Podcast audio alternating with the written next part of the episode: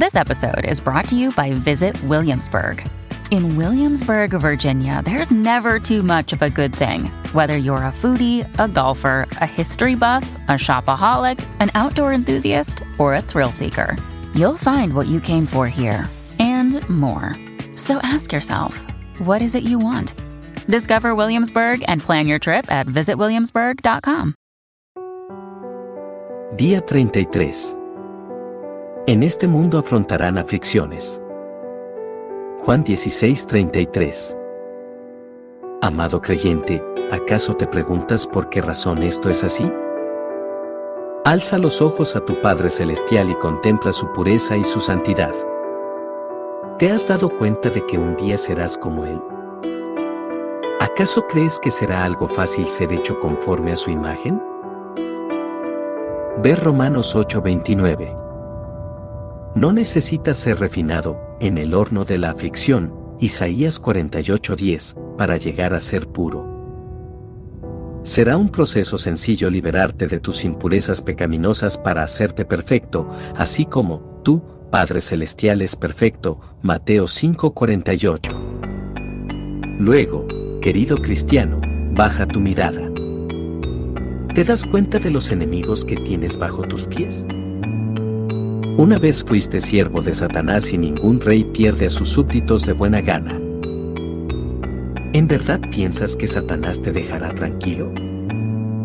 No, te acechará de continuo porque él ronda como león rugiente, buscando a quien devorar. Primera de Pedro 5:8.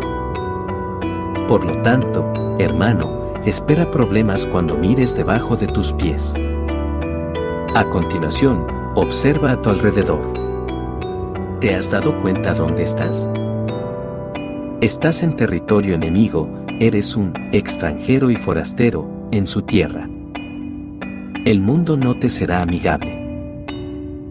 Si lo es, entonces no eres amigo de Dios, dado que la amistad con el mundo es enemistad con Dios. Santiago 4:4. Ten por seguro que hallarás enemigos en todas partes. Cuando duermas, recuerda que estás descansando en el campo de batalla, y cuando camines, espera una emboscada detrás de cada esquina. Así como se dice que los mosquitos pican más a los extranjeros que a los nativos, también las pruebas de este mundo serán más duras para ti. Por último, mira en tu interior, en tu corazón y observa lo que hay allí.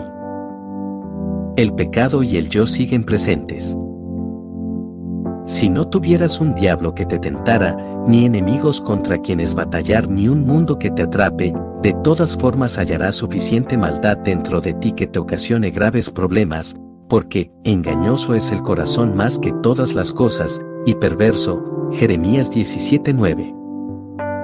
Por tanto, espera problemas pero no desmayes a causa de ellos, porque Dios estará contigo para ayudarte y fortalecerte. Él ha dicho, estaré contigo en momentos de angustia, te libraré y te llenaré de honores. Salmo 91:15. David estaba en lo cierto. Él conocía su pecaminosidad, porque escribió, Yo reconozco mis transgresiones, siempre tengo presente mi pecado. Salmo 51:3. Sin embargo, confió en Dios al pedirle, Crea en mí, oh Dios, un corazón limpio, y renueva la firmeza de mi espíritu. Salmo 51:10. Y cuando se presentaron los problemas, de nuevo acertó porque dijo, una sola cosa le pido al Señor, y es lo único que persigo, habitar en la casa del Señor. Porque en el día de la aflicción Él me resguardará en su morada, y me pondrá en alto, sobre una roca. Me hará prevalecer frente a los enemigos que me rodean, en su templo ofreceré sacrificios de alabanza y cantaré salmos al Señor. Oye, Señor, mi voz cuando a ti clamo, compadécete de mí y respóndeme. El corazón me dice, busca su rostro. Y yo, Señor, tu rostro busco. Salmo 27, 8.